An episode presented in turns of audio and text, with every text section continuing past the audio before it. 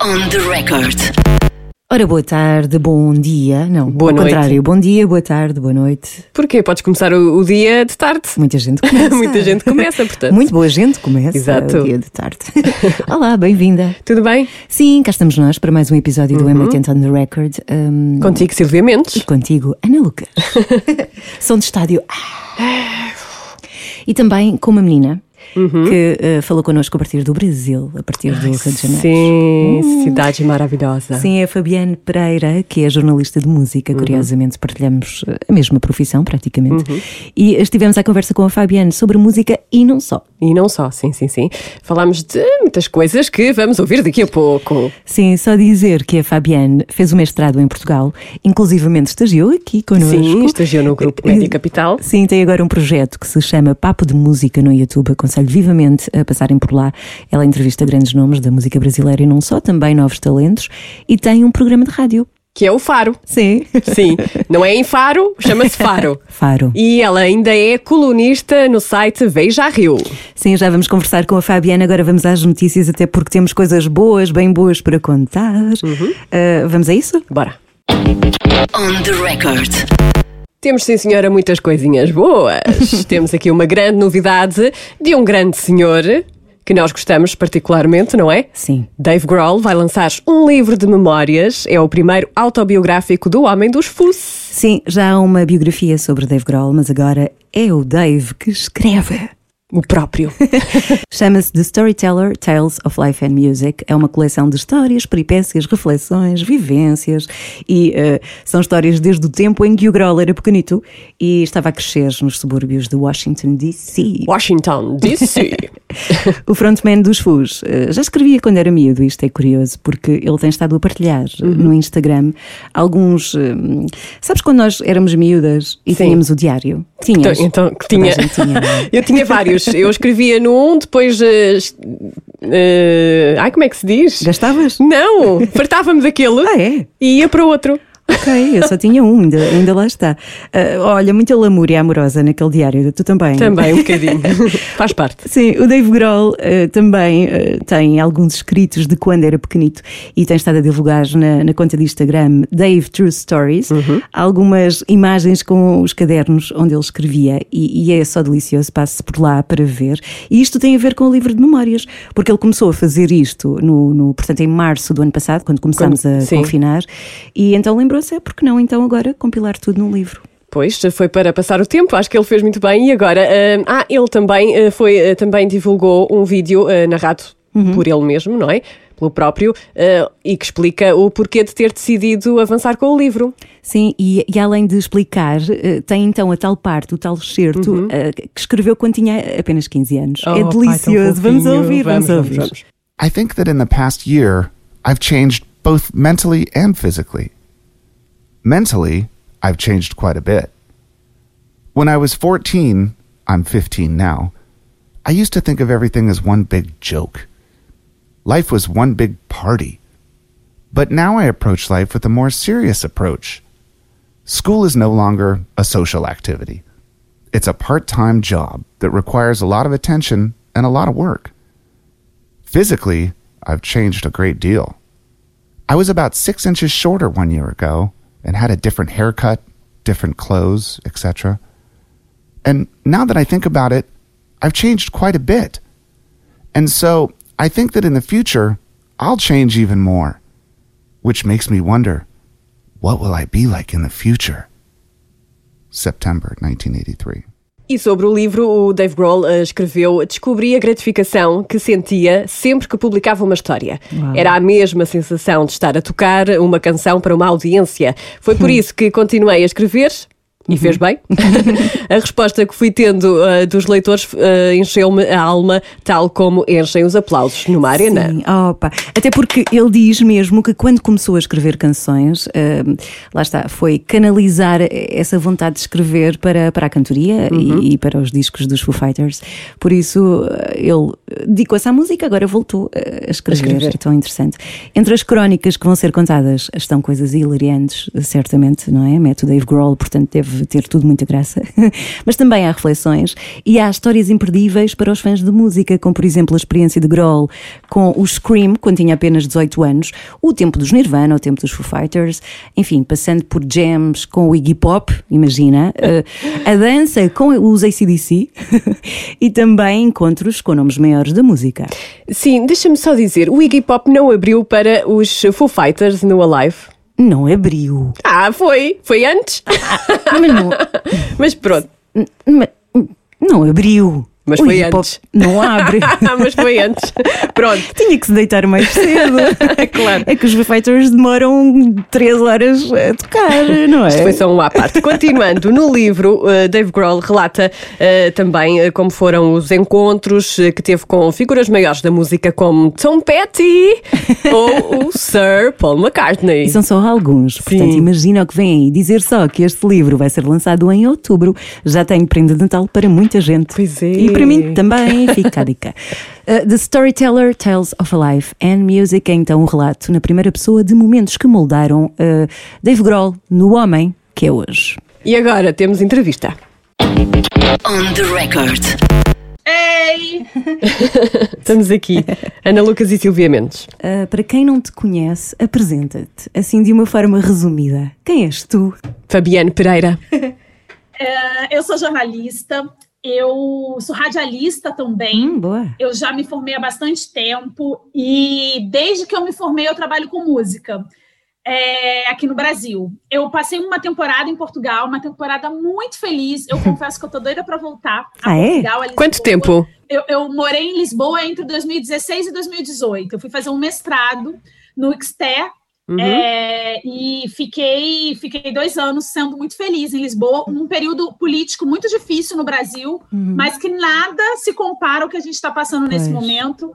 E a música acaba sendo uma grande fuga. É. Então, trabalhar com cultura num país como o Brasil é quase que uma missão, porque Sim. a gente precisa, de alguma maneira, dar um pouco de sanidade né, mental para a gente aguentar tantas confusões é, socioeconômicas, sociopolíticas aqui no Brasil. Tem um programa de rádio aqui no Brasil que chama Faro, e esse programa ele é transmitido numa grande rede de rádios aqui, que cobre 400 cidades, Boa. e ele fala sobre a renovação da música brasileira, porque o Brasil é muito rico musicalmente. Uhum. É, essa riqueza musical do Brasil faz com que eu, por exemplo, conheço, conheça muito pouca música fora do Brasil. O meu, o meu casting de música internacional é bem pobre. E eu, quando eu morei aí em Portugal, eu fiquei realmente envergonhada, porque vocês conhecem muito de música brasileira e eu conheço pouco. Hoje eu estou conhecendo um pouco mais é, da renovação portuguesa também, da música portuguesa, mas até eu morar aí eu conhecia bem pouco. O que é que tens eh, conhecido nos últimos tempos em matéria de música portuguesa? Olha, eu gosto muito de um, de um artista aí que chama Thiago Nakarato, Uhum. porque eu ele ficou conhecido, né? Eu acho que até em Portugal, por cantar eu- uma música brasileira. Sim, sim. Sim, ele tem uma ligação qualquer com o Brasil. Sim, ele aqui no Brasil ele fez muito sucesso por conta dessa participação no programa de TV e ele acabou vindo fazer uma turnê aqui no Brasil também. Eu gosto muito de uma rapper que chama Ca Capitua. Capicua. Capicua. Capicua, isso, Capicua. Tens muito bom gosto. Eu acho ela muitíssimo interessante. Acho uma artista criativa, uma artista que sabe fazer é, conexões com o que é tradicional de Portugal Sim. e com o que precisa ser dito no- de- em Portugal hoje. Acho que a Cuia também uma, uma excelente artista. Ah, deixa eu ver quem mais. Eu gosto de um rap, eu sou, eu sou do rap, né? Eu gosto de um rap. que Eu não sei se ele é português, mas eu conheci ele em Portugal. Ele chama é, Dino Santiago. Ah, sim. é, é. É do Algarve. E- é, então, e eu acho ele Quem não gosta do Dino? extraordinário. Eu acho que é uma das melhores coisas que eu descobri em Sim. Portugal. É, acho ele muito extraordinário.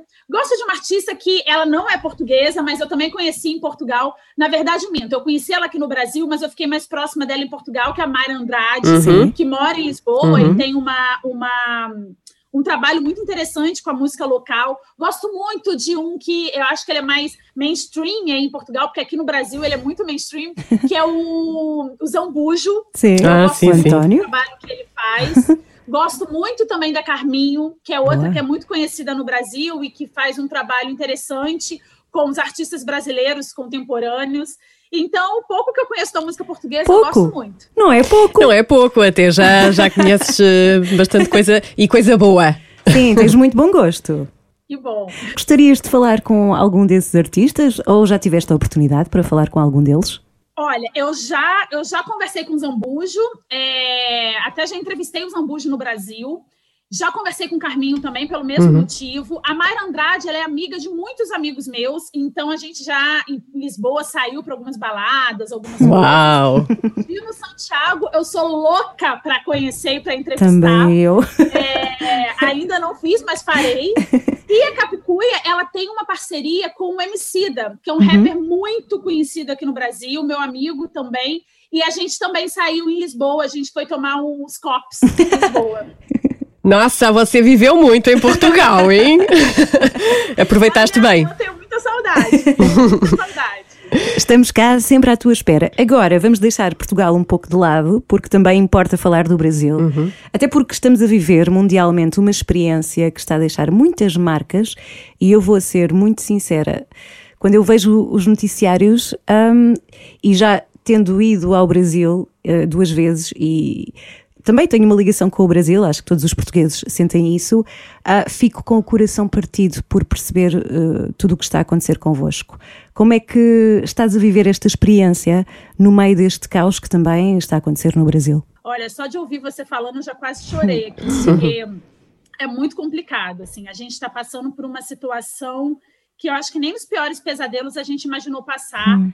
É, a gente não tem uma liderança aliás, a gente tem uma liderança que nos encaminha para o abismo. O que a gente tem é um presidente negacionista, que é contra a vacina, que é contra as políticas de restrição de isolamento social, que é contra a distribuição de renda, é, que é a favor de armamento da população. Então, pensa, a gente está num caos generalizado com o nosso líder ou, ou, a pessoa que ocupa o maior cargo público do país incitando a população a comprar armas. Uhum. Então, a gente realmente está numa situação muito desesperadora.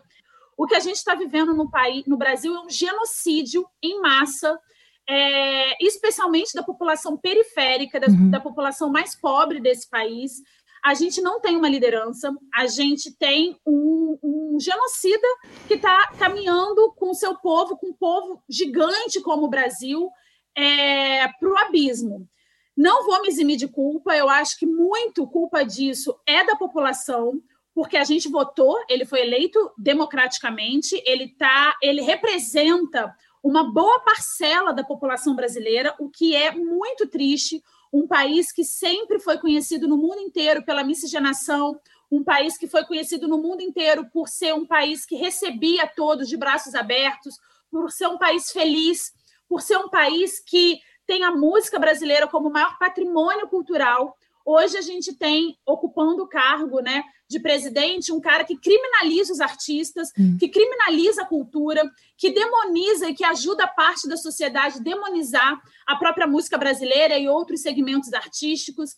Então a gente realmente está passando por uma situação muito difícil. E como jornalista, isso é muito complicado também, porque é, jornalista, cientista e artista tem sido muito criminalizado nesse uhum. país. Uhum. Então, além da gente ter que superar a questão pandêmica, a gente precisa também todos os dias respirar fundo e, e, e, achar luz no fim do túnel, porque, como diz Mário Quintana, que é um poeta que eu gosto muito, eles passarão e nós passarinho. É, é, o mundo já passou por situações muito complexas, a América Latina uhum. já teve na mão de ditadores muito cruéis, e o Brasil está passando um pouco por isso nesse momento. A gente tem na imagem do Bolsonaro um ditador, um cara totalitário que não faz o jogo democrático, e isso não estou dizendo sobre é, questionamentos políticos, ser a favor, ser contra, ser de direita, ser de esquerda. A gente está falando de uma pessoa que não faz o jogo democrático, claro. que é um totalitário e que criminaliza radicalmente a cultura. Sendo o povo brasileiro naturalmente bem disposto, eh, como é que vão, eh, como é que encontram essa boa disposição no meio deste cenário todo? É, eu vou falar muito a partir da minha experiência, né? Eu acho que a gente já passou, a gente passa no Brasil por tantas demandas, tudo aqui é tão urgente. Eu percebi muito do que é ser brasileiro morando em Lisboa. Eu tenho um carinho por Lisboa que eu não tinha quando eu cheguei aí, porque Portugal me fez me reconhecer como uma, uma mulher latino-americana. O brasileiro, de um modo geral, eu estou generalizando aqui para ilustrar, claro que não somos todos, mas de um modo geral, a gente não se a gente não olha para a América Latina. A gente, por ser o único país da América Latina que fala português, a gente olha mais para o velho continente do que para o próprio é, para o próprio continente onde a gente está inserido, uhum, que é a. América. Latina. Então, eu acho que a gente sempre sofreu muito. A gente tem uma, uma, uma discrepância social absurda. O Brasil é um dos maiores países de desigualdade social. Quando eu morei em Lisboa, que eu fui sentir na pele o que era morar num país onde as pessoas têm tudo, onde as pessoas têm saúde. Claro que vocês têm questões aí, mas perto do que a gente passa aqui uhum. em relação a social, são questões, questões muito menos degradantes. Aqui o ser humano ele é testado o tempo inteiro. É, então, para a gente continuar, eu acho que essa miscigenação faz com que a gente continue, porque eu acho que o índio, o português e o negro, né, da África, ele trouxe essa mistura, a gente acabou misturando as melhores coisas dos três, das três etnias. Então a gente é um povo muito alegre, somos um povo muito criativo, e eu acho que essa criatividade, essa somos um povo de muita fé. Uhum. E, e aí eu acho que é importante a gente dizer que a gente está vivendo também uma teocracia, porque a gente tem um presidente que diz que Deus acima de tudo, mas a fé que eu estou dizendo é uma fé que não vai de encontro a isso, é uma fé de espiritualidade, de respeito religioso, de tolerância religiosa. Isso faz com que a gente seja um povo que acredita no futuro acima de tudo. A gente tem muita esperança de que daqui a pouco as coisas vão estar melhores, de que daqui, e esse daqui a pouco muitas vezes e para muitas pessoas nunca chega. Mas eu acho que o brasileiro, de um modo geral, ele tem a esperança como mola propulsora. E talvez seja isso que faça a gente ainda ser uma nação é, ainda ter um sentimento de, de coletividade, sabe? Uhum. Porque nesses tempos pandêmicos as coisas estão ainda mais difíceis. O egoísmo tem falado muito, muito alto, mas ainda temos pessoa, pessoas e, e de, pessoas dentro do, do, da ocupação pública, pessoas como eu que tem um microfone na mão e que isso uhum. ajuda muito, artistas como vários do que a gente vai falar aqui hoje, que ajudam muito a uhum. iluminar é, algumas narrativas. Sem porque dúvida. nós aqui no Brasil vivemos uma guerra de narrativas. Uhum. Então a gente usa, é, se utiliza dessa esperança e dessa, e dessa intenção de melhora para a gente seguir. Eu acho que é isso que faz a gente continuar. E como diria José Mário Branco, a cantiga é uma arma. Tu agora estavas a falar de, de alguns artistas. Como é que a geração mais velha uh, e artistas que lutaram contra a ditadura uh, aí no Brasil estão a lidar com isto tudo? Uh, o Caetano Veloso, também o Chico Buarque. Eu sei que eles foram vacinados há pouco tempo, fiquei muito contente. Já. Sim, mas como é que como é que esses artistas estão a viver esta esta realidade? Olha, Chico Buarque é meu artista preferido da vida. E olha que falar isso num país como o Brasil, que tem Caetano, que tem Gil, que tem hum. Milton Nascimento, que tem Djavan, é complicadíssimo. Mas o Chico Buarque, ele até ganhou é, o prêmio Camões, uhum, um prêmio importante de língua portuguesa, pelo conjunto da obra, porque de fato, pelo conjunto da obra, o Chico Buarque é um cara que me fez gostar de música e de política. Já o entrevistaste? É... Não, ainda, não. ainda não. Ainda não. Ele é o meu sonho de entrevistado. Ele e Marisa Monte são os dois meus sonhos de entrevistado. Mas eu ainda vou, eu tenho certeza disso. Claro. claro. É, eu acho que o Chico Buarque ele é um, um, uma, um artista, um personagem que ele se envolve muito é, na política panfletária. O uhum. que eu, particularmente, só faço admirá-lo mais ainda. Ele é um cara de esquerda, ele é um cara próximo ao Lula, nosso ex-presidente, próximo a Dilma, nossa ex-presidenta, e ele sobe no palanque, ele faz política mesmo no sentido de panfleto, de subir no palanque e, e deixar a sua cara, a sua imagem ligada a um partido. Fora a sua obra, né? A obra do Chico Buarque fala por si. Caetano Veloso já é um artista que é, é, é, menos ligado uhum. aos políticos. Ele tem, claro, seus políticos preferidos, mas ele já é menos. Ele não sobe tanto a palanque quando tem algum, algum político, principalmente de grande. Assim, ele não. Eu, há muitos anos eu não vejo Caetano subir num palanque com Lula, por exemplo, subir uhum. num palanque com a Dilma, mas ele é próximo de outros candidatos de esquerda. Sim, sim. acho que os, eu vou falar dos dois especiais. Gilberto Gil, não preciso nem dizer, foi ministro da cultura de, do Lula, né? E é uma pessoa também extremamente politizada. Vou falar só desses três uhum. para a gente não ficar se alongando aqui, mas eu acho que são três pessoas que devem estar pensando: meu Deus, eu estou tendo que passar por tudo isso depois de já ter passado por tanta coisa. Mesmo. É, são três cabeças pensantes, três faróis que a gente tem eles ajudam muito, não só com a sua obra, como eles também se engajam em campanhas, campanhas apolíticas, apartidárias, é, campanhas que envolvem a vacinação. O fato deles se deixarem fotografar e postarem é, a vacina no braço significa que eles estão dizendo: olha, tomem vacina. Porque aqui no Brasil, a gente está tendo que fazer uma campanha em massa para que as pessoas se vacinem. Porque tem muita gente que segue o presidente da República que não está se vacinando. Uhum. Tem muitas pessoas aqui no país que estão tomando um kit anti-Covid. Kit esse que só no Brasil existe. E o que é que tem esse kit? É um, é um kit que está sendo promovido por, essa, por esse governo. Explica, explica o que é que contém esse kit. É um kit que contém alguns medicamentos não comprovados cientificamente contra a Covid-19.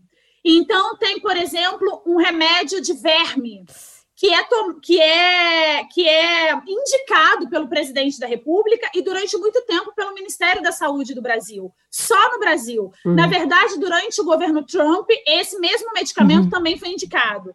Mas nos Estados Unidos, eles fizeram o que a gente aqui deveria fazer: trocar o presidente, e aí conseguiram nos Estados Unidos reverter. E toda a população já está sendo vacinada, né? Eu estava lendo uhum. uma notícia sim, sim, hoje. Sim e a partir dos 30 anos, qualquer pessoa já pode ir num posto e, e tomar vacina. Mas, enfim, aqui no Brasil, a gente, a importância desses artistas é para também ajudar a população a se educar. Uhum. Eu costumo dizer que a música brasileira no Brasil ela fez mais e faz mais pela educação do que o Ministério da Educação, porque a música no Brasil ela educa. Eu conheci uma série de poetas através da obra de Vinícius de Moraes, por exemplo. Então, eu, eu, eu passei a, a querer estudar a história do Brasil através de uma música do Gilberto Gil. Eu passei a me interessar por política através das músicas e da obra do Chico Buarque. Então, eu acho que a música brasileira, especialmente a brasileira, né, a música de modo geral, mas especialmente a brasileira, ela tem um papel de construção da sociedade muito importante. Infelizmente, nós não lemos como os portugueses, os portugueses leem tudo. Isso foi uma coisa que me encantou na cidade. em todas as esquinas tinha gente lendo. E eu, eu, eu, me lembro de me emocionar uma vez no Porto, porque eu vi uma criança da idade do meu afilhado lendo com uma vontade, sabe? eu fiquei emocionada. Eu falei, meu Deus, quando eu tiver um filho, eu quero que ele leia com essa vontade. E aqui no Brasil, infelizmente, a gente não tem essa, esse incentivo nem por parte da sociedade, nem pelo governo. E a música brasileira, ela ajuda muita gente a, a, a mergulhar na leitura. Eu sou uma das que foram atravessadas pela obra desses artistas, Chico, Gil, Caetano, Milton, e acabei, Vinícius de Moraes, e acabei sendo uma leitora voraz. Uhum. Eu acho que o meu gênero literário preferido é a biografia, muito porque eu sempre quis entender o que que esses grandes nomes, né, é, liam. E aí acabou que o meu gênero literário preferido hoje é a biografia. Eu leio muitas biografias e eu acho de uma importância imensa a gente ter esses grandes artistas aqui no Brasil e sendo nossos escudos para esse negacionismo todo. E nota-se nas tuas entrevistas a forma como tu cruzas os vários universos, a literatura, a, a música, a, a, própria história, a, os sobressaltos sociais. É, é, uma coisa que tu fazes questão de, de fazer durante as tuas entrevistas e admiro-te imenso por isso.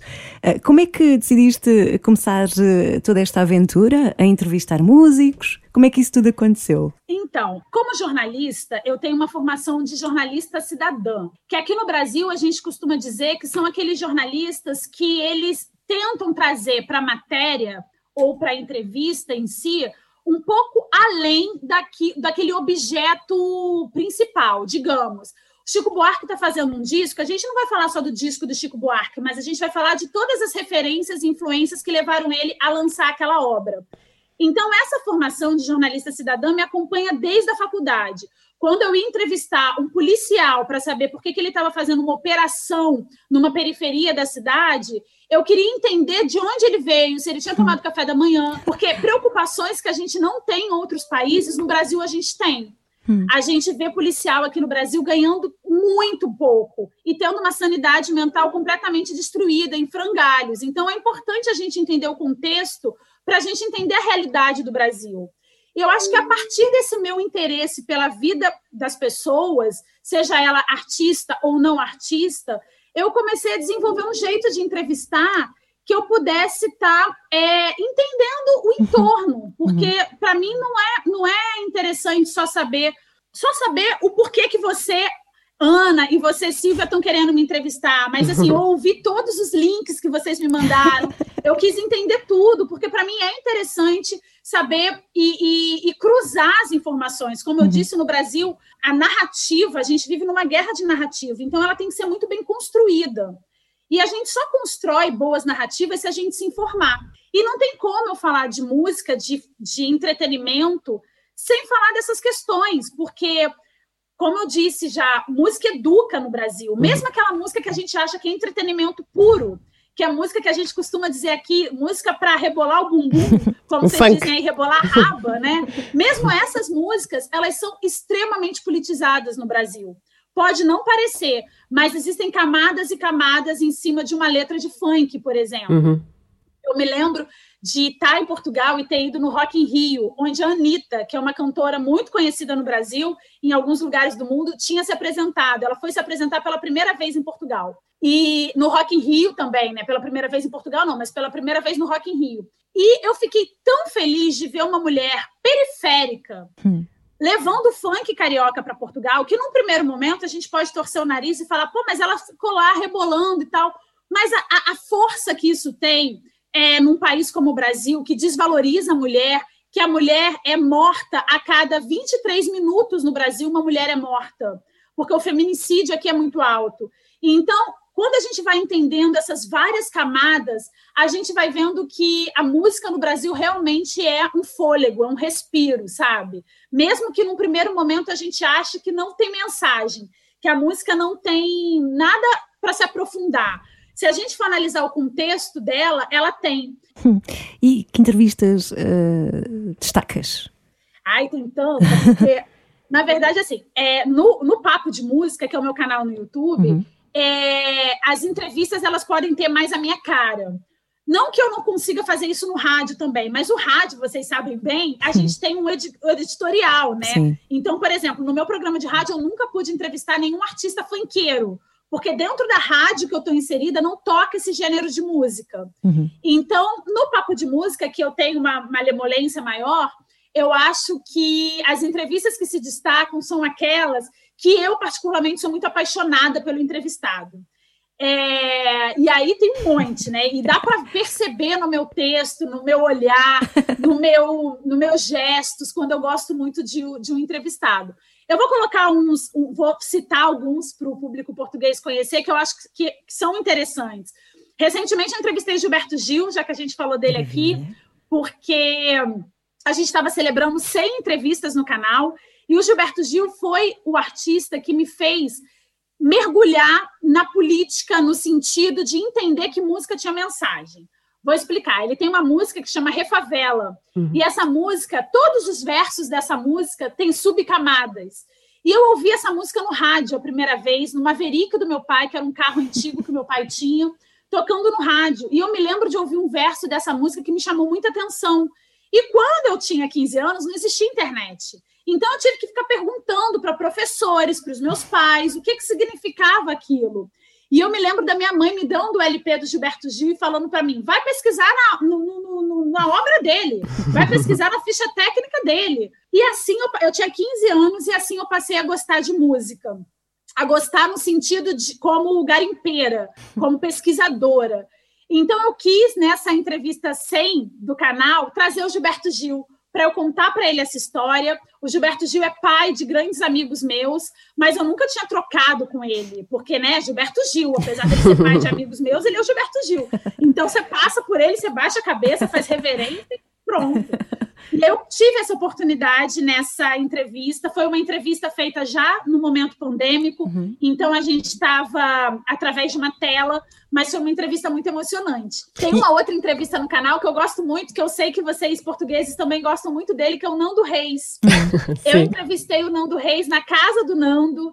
E ele é um artista que toca muito em rádio. E eu, eu cresci ouvindo o Nando Reis. Então, para eu chegar lá no Nando Reis, eu já cheguei falando: olha, eu estou medicada, porque eu estou tremendo de E ele foi muito simpático e a gente foi para lugares nessa entrevista que eu não imaginava. Eu saí completamente do roteiro e fui para outros lugares. Então, eu acho que as entrevistas que eu mais gosto são essas que eu saio do meu roteiro hum. e eu vou para outros lugares, sabe? Sim. E eu acho que a leitura me ajuda a ir para outros lugares com segurança. É, tem uma livraria em Portugal que o meu sonho é fazer essa livraria no Brasil. Ela fica no, na Rua Rosa, em Lisboa. Ela chama a Menina e a Moça. No bairro Alto, deve ser. Rua da no Rosa. Sim, é, sim, sim, sim. É, porque ela junta música e livro. Então, ela é a minha livraria preferida de Portugal. ela tem um. Eu me lembro de ver o João Tordo, por exemplo, lançando o uhum. livro aí ah, eu tenho uma história ótima com o João Tordo, Conta. porque ele, ele, é um autor ótimo, sim, ele é um sim. autor muito conhecido em Portugal. E eu amava João Tordo no Brasil, eu achando que o João Tordo era um senhorzinho. E eu, eu achava que ele era um senhor mesmo. Assim, eu já tinha lido quase todos os livros que ele tinha lançado e tal. E eu fui vizinha do João Tordo em Portugal. e eu descobri que ele era um gato. E eu falei, pois é. cara, que eu lia é esse homem lindo. E aí acabou que a gente ficou próximo, tomamos muito cafés ali no, na Estrela, no uhum. Jardim da Estrela, e tivemos amigos em comum. E eu e eu estou falando dele porque eu fui na Menina e a Moça a primeira vez num, li, num lançamento de livro dele. Hum. E eu achei aquele lugar encantador, porque ele estava lançando o livro e estava tocando um piano no fundo. e eu falei, é tudo que eu quero ter no Brasil. Que caminho é que, é que achas que a música ou a cultura brasileira está a tomar? Em que direção é que vai? O que é que se pode fazer? Ai, Já fazes muito, não é? O que, que a gente pode fazer para melhorar a situação? Olha, se eu falar, eu vou ser presa. É, eu acho que um dos caminhos que a gente sempre vai ter é a educação. Então, é, uma das coisas que eu acho muito importante é a parte da sociedade que acredita nisso se engajar de verdade a brasileiros espalhados no mundo inteiro.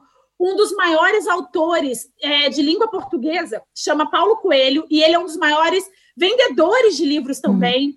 E ele é brasileiro, e ele é um cara que não mora no Brasil há muito tempo, mas é, da onde ele está, das redes sociais, ele sempre tenta, da maneira dele, fazer um alerta. A gente precisa ler no uhum. Brasil. E eu acho que esse alerta é fundamental. Eu, eu, em Portugal, eu via minhas amigas de faculdade reclamando de coisas que eu falava assim: meu Deus, isso no Brasil não é nada, mas é porque a gente aqui tem tanto problema que a, que, que a gente esquece de focar. Uhum. E aí você e vocês aí eu acho tão bonito a forma como vocês é, é, politicamente se posicionam, sabe? Eu me lembro de amigos meus do meio literário se posicionando por coisas que eu falo, gente, aqui no Brasil isso nem reverbera. Mas é tão importante se posicionar porque o metrô tá o metro, que como vocês falam, o metro está atrasado, porque o, o, metro atrasado faz com que as pessoas cheguem atrasadas no trabalho, muitas delas percam horário, percam trabalhos, percam emprego, etc.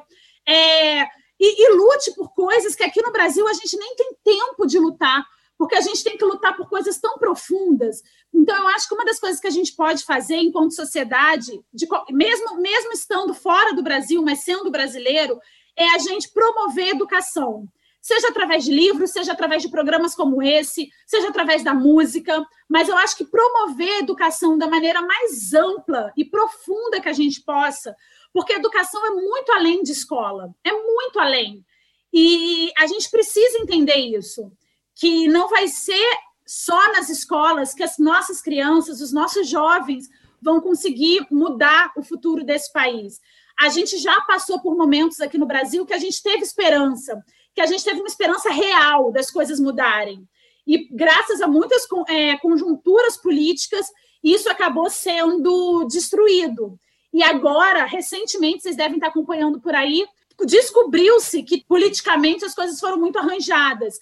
Então, é, eu fico pensando que sociedade é essa Que elite é essa que prefere ter um povo subserviente do que um povo estudado, sabe? Uhum. Uma das coisas que eu admiro em Portugal é que você pode ter todas as classes sociais, mas todo mundo quer igualdade, todo mundo quer que os filhos estejam em escolas públicas, todo mundo quer que o posto de saúde da, da região funcione bem, porque isso faz com que a sociedade funcione bem. Uma das coisas que eu nunca vou me esquecer morando em Portugal é da sensação de segurança. Hum. Quantas vezes eu voltei três horas da manhã quatro horas da manhã, da night portuguesa, andando a pé, sozinha. Uhum. A sensação que isso me dava, muitas vezes eu não queria carona, eu queria andar a pé sozinha. É impossível aí, não é? nunca fazer isso no Brasil, nunca. A gente só vai conseguir entender o quanto isso é importante se a gente promover educação, sabe? Porque educação é comida na mesa, educação é segurança pública, educação é saúde. Então, eu acho que a primeira coisa que a gente precisa entender enquanto nação no Brasil é que só a educação vai mudar a gente de, de lugar. Há algo que é transversal, que é uh, ninguém, em, em, lado nenhum do mundo, pode ter a liberdade como um dado garantido, porque a qualquer momento o contexto muda e às vezes as pessoas são as mesmas, não é? Exato. Até nós não podemos dar nada como garantido. Exato. Vamos então ao inquérito? Conhecer a, banda sonora da tua vida, pode ser? Claro. É? Ana, começas tu? Pode ser. Quero que me digas uma canção assim icónica brasileira que gostes muito, muito, muito, muito. Olha, é a pergunta mais difícil para se fazer para uma jornalista que trabalha com música. Pois é. Porque eu gosto, gente, assim, não tem canção ruim para mim. Uma vez o Gilberto Gil falou numa entrevista que não foi para mim, foi para um jornalista que eu amo, que chama Pedro Bial. E ele falou nessa entrevista que música boa é música que toca a gente, seja na cabeça, no quadril ou no coração. Ai, adoro. E eu achei isso tão bonito, porque, de fato, é, a música me toca, me atravessa, assim, de várias maneiras. Mas, para eu não deixar ninguém sem resposta, porque o jornalista gosta de resposta, eu vou falar de uma música que é de um autor, de um compositor que chama Gonzaguinha. Ai, adoro. O Gonzaguinha é, um, é filho de Luiz Gonzaga, então já começa o legado dele aí, a importância também. Luiz Gonzaga é o rei do baião, que é um gênero nordestino. O Nordeste é uma região do Brasil muito importante. Uhum. É a região onde está é, a cidade de Salvador, Ai, que foi a primeira cidade né, que os portugueses encontraram quando chegaram ao Brasil é a cidade que tem mais negros fora do continente africano. Então, Salvador, Bahia, faz parte do Nordeste. E o, e o Gonzaguinha, ele tem tudo isso, ele carrega tudo isso. Ele carrega esse Nordeste mais profundo, mais, mais raiz. E tem uma música dele que chama O Que É O Que ai, É. é minha, ai, é minha preferida. Olha, já me conquistaste. Eu até me assustei. Sério, adoro. Essa música seja a música mais importante, assim, é, para mim, porque só de falar dela a gente já se emociona, né? É verdade. Que, fala, que a gente fica com a pureza da resposta das Ai, crianças. tão bom, tá? é isso mesmo. E que a vida é bonita, é bonita, é bonita, e que independente do que acontecer, vale a pena viver, uhum. sabe? É uma música de esperança, não é? É a coisa mais importante do mundo e que a gente só vive, a gente tem que viver e não sobreviver. Uhum. Então, eu acho que quando a gente está com alguma angústia, ficar com a pureza da resposta das crianças é muito legal. Fabiana e Ana, vocês estão as duas com lágrimas nos olhos, portanto, o que eu proponho é ouvirmos um pouco da música, pode ser? Claro, para aí a gente chora de vez. Fico com a pureza da resposta das crianças. É a vida, é bonita e é bonita. Viver e não ter a vergonha de ser feliz. Cantar e cantar e cantar a beleza de ser um eterno aprendiz. Ah, meu Deus, eu sei, eu sei. Ai, adoro esta música, é mesmo. Não sei. Faz-me coisas. Agora, uma canção portuguesa que gostes muito, muito, muito. Uma canção portuguesa. portuguesa. É, é, portuguesa. Olha, vou até olhar aqui para ver se eu estou falando ela certa, para eu não falar a, a música errada.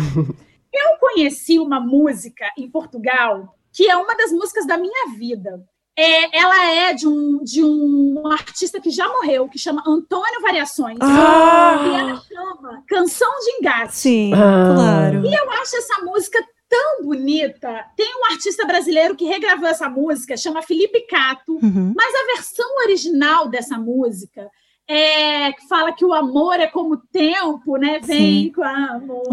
Não é o tempo. Não, não é assim qualquer coisa. quando eu ouço essa música. E volto a falar também de música como instrumento de educação e de narrativa, a importância de Antônio Variações enquanto Uhum. artista, né?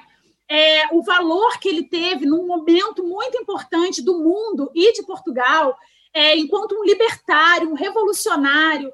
Então, eu acho que eu citaria a canção de Engate, que é uma música que eu gosto muito, muito. Eu não sei se todo mundo conhece, ela é sucesso. Sim, sim, ah, sim. eu acho sim. que sim. Toda é? a gente conhece. Sim, sim, sim. É, E- toda a gente tem noção do, do valor do António Variações e muita pena que tenha durado tão pouco a, a carreira daquele homem, porque se, é. se tivesse continuado vivo, não sei, não sei, acho que ele iria tão, tão, Seria tão longe. Aliás, já foi, não é? Já foi. Sim, sim, sim, sim. Tem um artista brasileiro que eu faço uma comparação com o Antônio Variações que chama Cazuza. Uhum. O Cazuza é um grande nome também da música brasileira, morreu super jovem, morreu também de AIDS, é, vocês chamam AIDS de SIDA, Sida. né? É Cida, sim.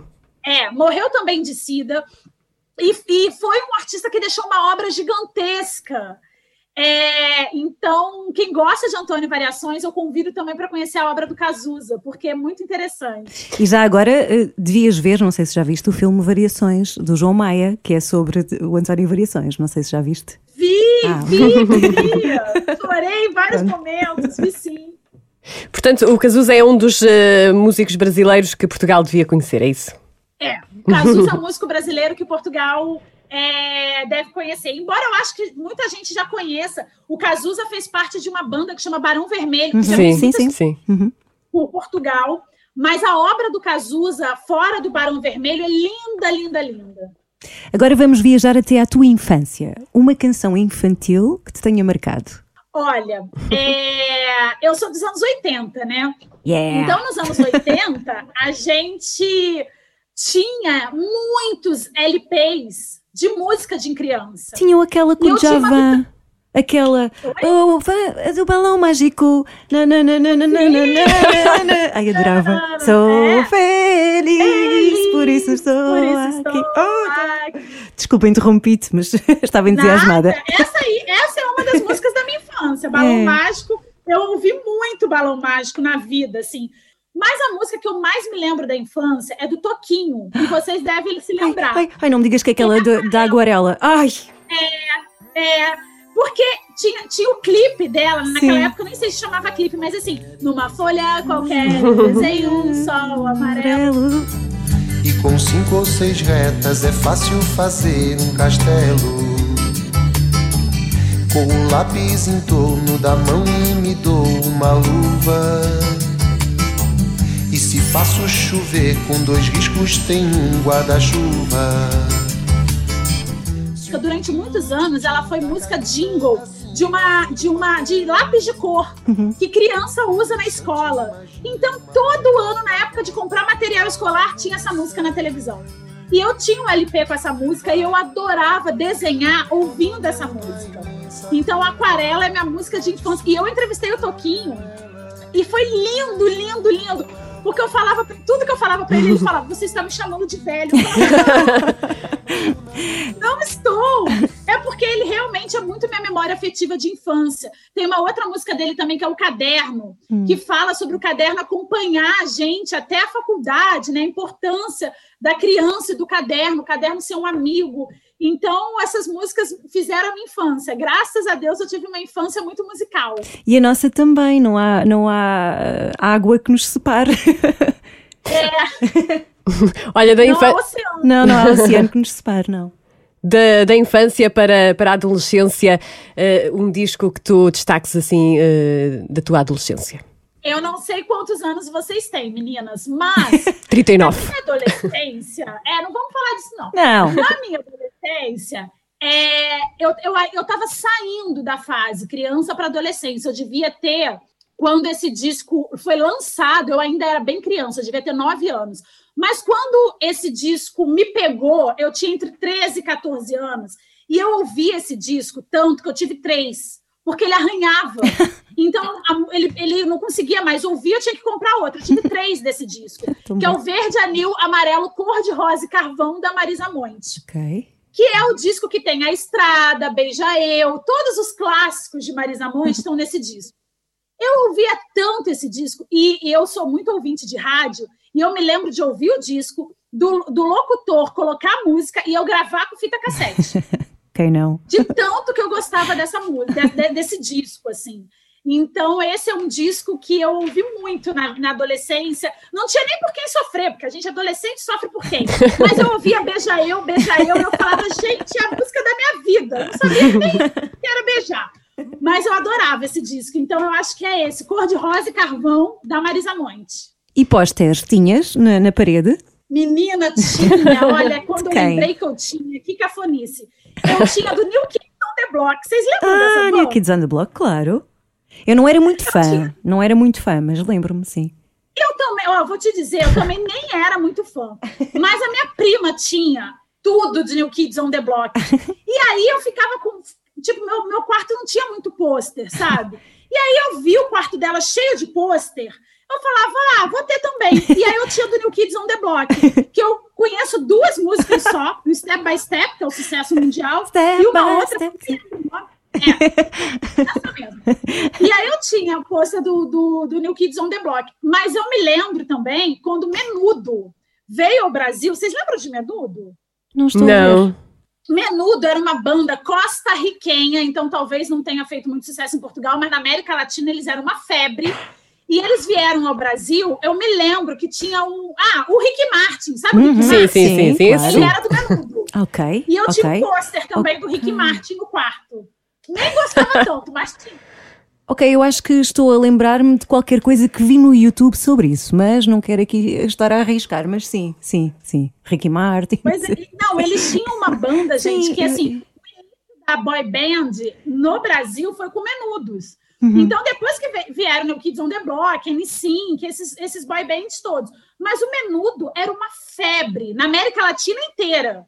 No Brasil, eles entraram mesmo cantando em espanhol, então a gente não entendia o que eles cantavam, mas a gente já can... a gente gostava. claro. E, e foi, uma, foi uma coisa de louco. Eu me lembro de pedir, implorar para o meu pai me levar no Maracanã, que é o maior estádio de futebol aqui no Brasil, porque eles iam tocar no Maracanã. E o meu pai falava: Não, você é criança, tem que ver show da Xuxa.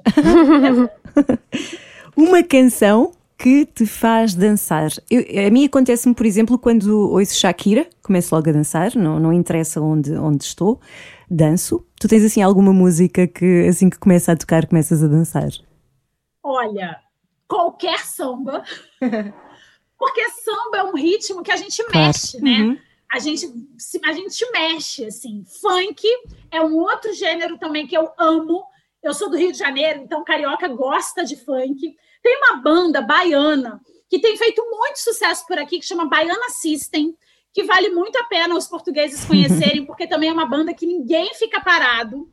Mas, para responder objetivamente a, a- a pergunta de vocês, eu vou escolher uma música da Beth Carvalho. A Beth Carvalho foi a que a gente chama aqui de madrinha do samba. Uhum. Durante muitos anos, ela, ela, já, ela faleceu há dois anos. Durante muitos anos, ela foi a cantora mais popular do Brasil quando a gente fala de samba. Então, tem uma música dela que chama Andança, que ela, é ela, é- ela não, é, não é aquela dança discoteca, mas toda vez que a gente ouve, a gente levanta para dançar. Então, eu acho que eu escolheria Andança, da Beth Carvalho, para vocês terem uma resposta assim, oficial. Mas qualquer samba, gente, no Brasil a gente não fica parado. E eu sei que em Portugal também não. Não, não, Não, não. não. Portugal tocava samba e ficava todo mundo dançando. Sem dúvida, temos muitas saudades de dançar um sambinha, porque nós, nas nossas festas de Lisboa, não dançamos só música portuguesa. Há sempre um sítio onde está a dar música brasileira e é maravilhoso. Mesmo que nós não Então, saibamos não sambar, não sambamos. saber, eu, eu sambo, não quero saber.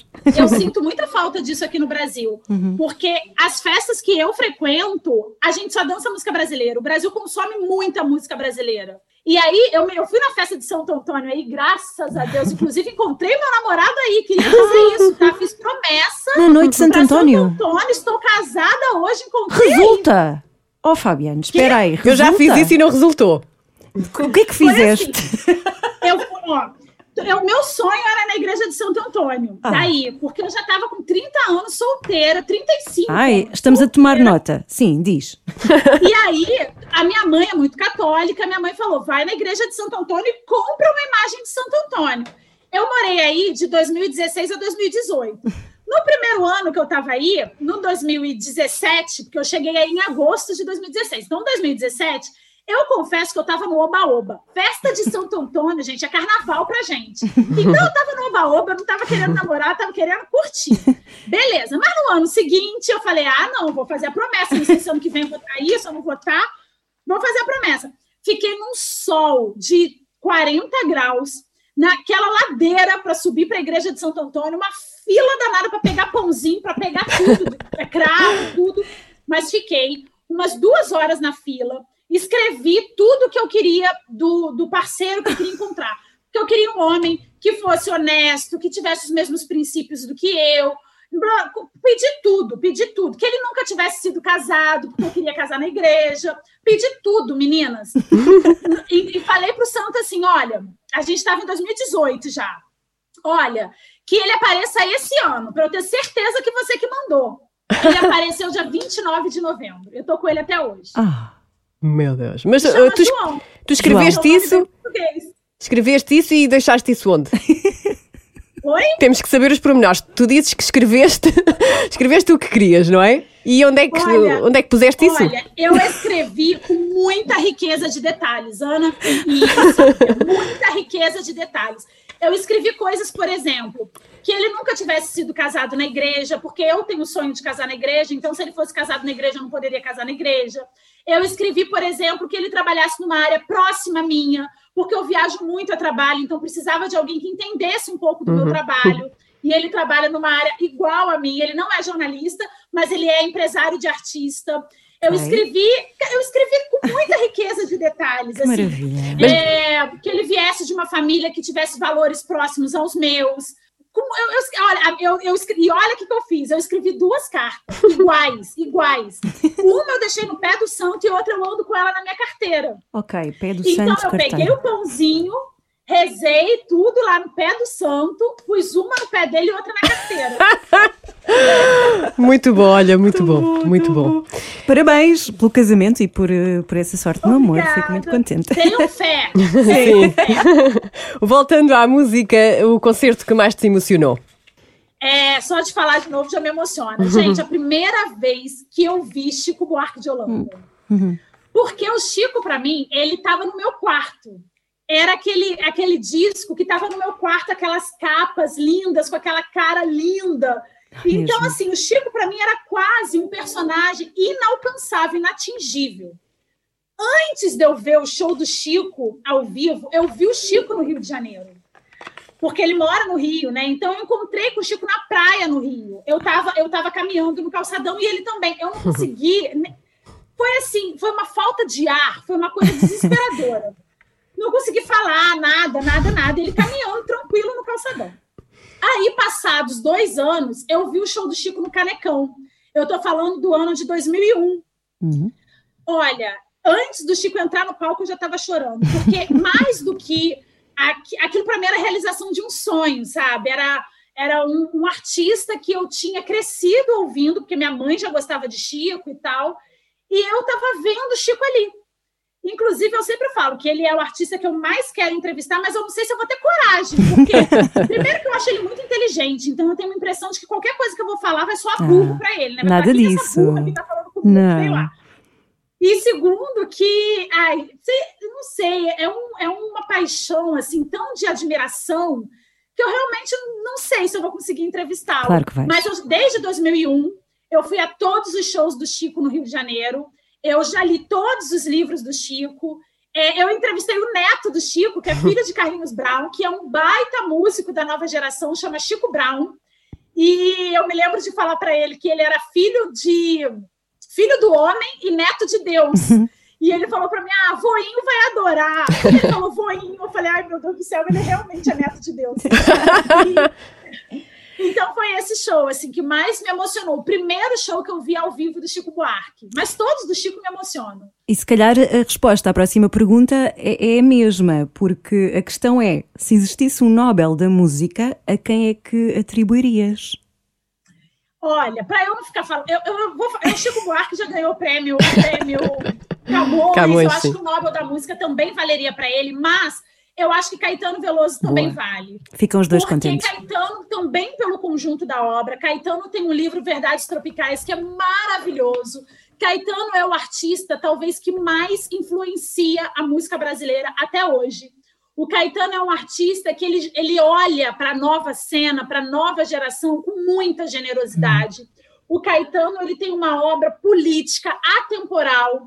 Ele tem uma obra dançante. Caetano é carioca, é baiano. Caetano é, fez parte de um dos movimentos mais importantes da música brasileira, que é o tropicalismo. Então, eu acho que, já que, o- que o Chico já tem o prêmio Camões, eu daria o prêmio Nobel para. Caetano.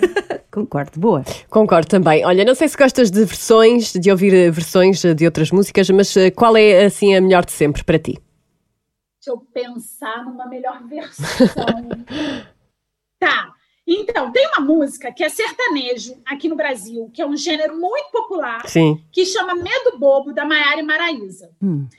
Essa música tem uma versão de um cantor que chama Rubel, que é linda, linda, linda. Então, eu, eu- eu convido os portugueses a conhecer essa versão do Rubel para Medo Bobo. Mas eu vou falar também de uma outra versão, que é a Maria Rita, filha de Elis Regina, cantando como nossos pais. Porque é linda também, e eu não vi Elis Regina no palco, né? Porque ela morreu, eu ainda é, nem tinha nascido, nem tinha nascido quando ela morreu, mas eu já vi Maria Rita várias vezes, já entrevistei Maria Rita. Então, a versão dela de Como Nossos Pais, que é uma música tão emblemática para uma geração, né? Eu acho que é muito bonita, acho que vale a pena a gente ouvir. Fabiane, com muita pena, com muita pena estamos eh, já praticamente sem tempo, mas eh, quero perguntar-te o que é que é mais gratificante para ti na música? Tu já falaste eh, sobre isso ao longo da entrevista e nota-se nos teus olhos quando te comoves a falar de música, mas assim de uma forma muito resumida, o que é que é mais gratificante para ti? Olha, a cantora Joyce é uma cantora conhecida aqui no Brasil. Ela tem uma resposta que eu vou repetir a resposta dela. Ela diz que a música brasileira tem resposta para tudo. Então eu acho que eu concordo e eu acho que o mais gratificante na música é encontrar todas as respostas. Porque o Brasil é um país de urgência de resposta. A gente precisa de resposta para tudo, a gente está sempre esperando respostas. E muitas vezes essas respostas não vêm, não vêm no tempo que a gente gostaria que elas viessem.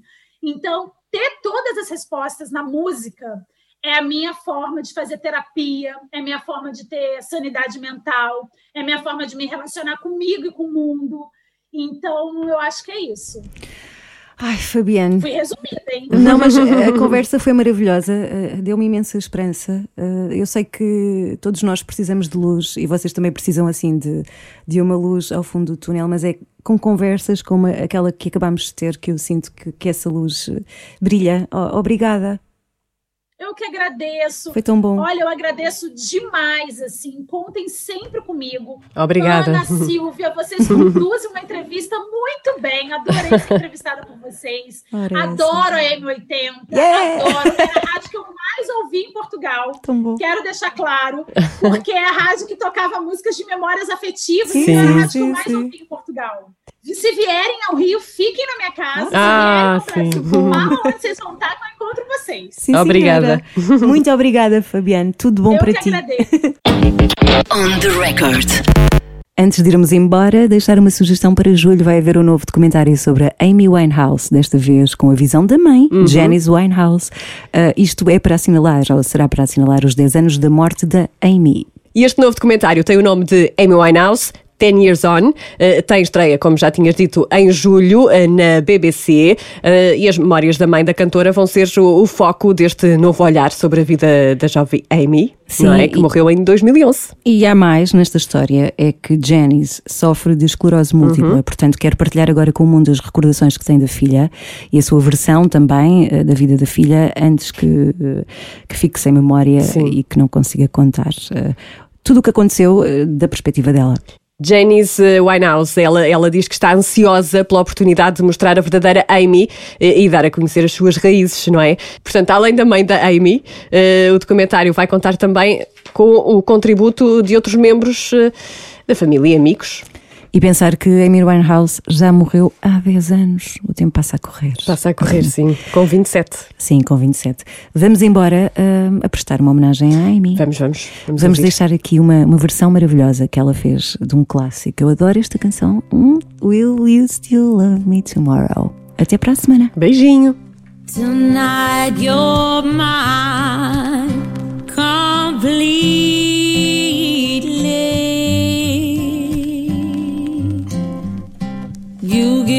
Your love so sweetly. Tonight the light of love is in your eyes. Will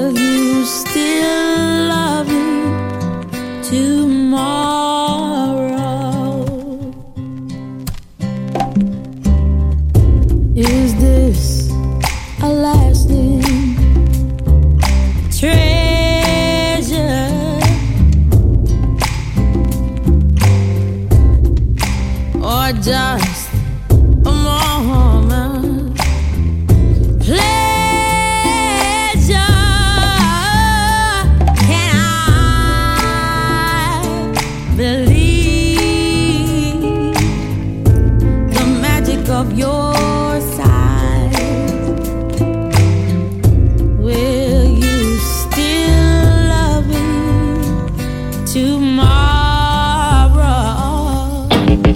On the record.